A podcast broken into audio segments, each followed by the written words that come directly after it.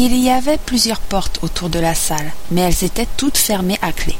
Quand Alice eut marché d'abord dans un sens, puis dans l'autre, en essayant de les ouvrir une par une, elle s'en alla tristement vers le milieu de la pièce, en se demandant comment elle pourrait bien faire pour en sortir.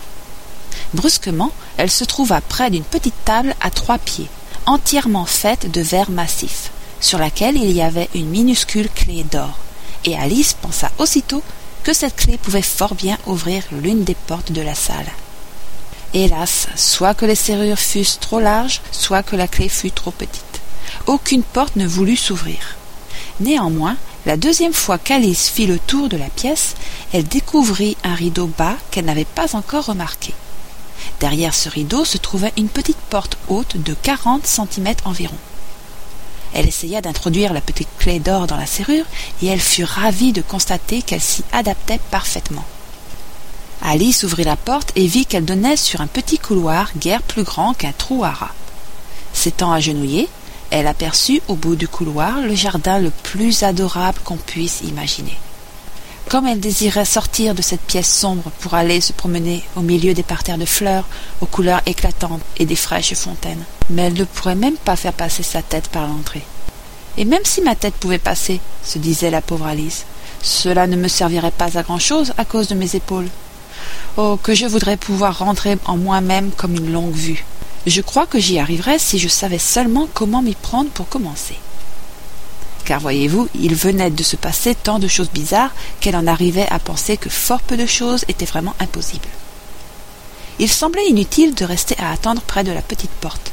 C'est pourquoi Alice revint vers la table en espérant presque y trouver une autre clé, ou du moins un livre contenant une recette pour faire rentrer les gens en eux-mêmes comme des longues vues. Cette fois, elle y vit un petit flacon. Il n'y était sûrement pas tout à l'heure, dit-elle portant autour du goulot une étiquette de papier sur laquelle étaient magnifiquement imprimés en grosses lettres ces deux mots Bois-moi. C'était très joli de dire Bois-moi, mais notre prudente petite Alice n'allait pas se dépêcher d'obéir. Non, je vais d'abord bien regarder, pensa-t-elle, pour voir s'il y a le mot poison.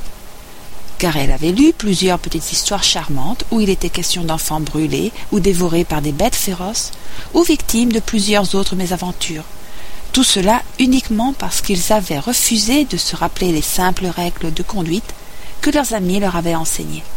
Par exemple, qu'un tisonnier chauffé au rouge vous brûle si vous le tenez trop longtemps, et que si vous vous faites au doigt une coupure très profonde avec un couteau, votre doigt, d'ordinaire, se met à saigner.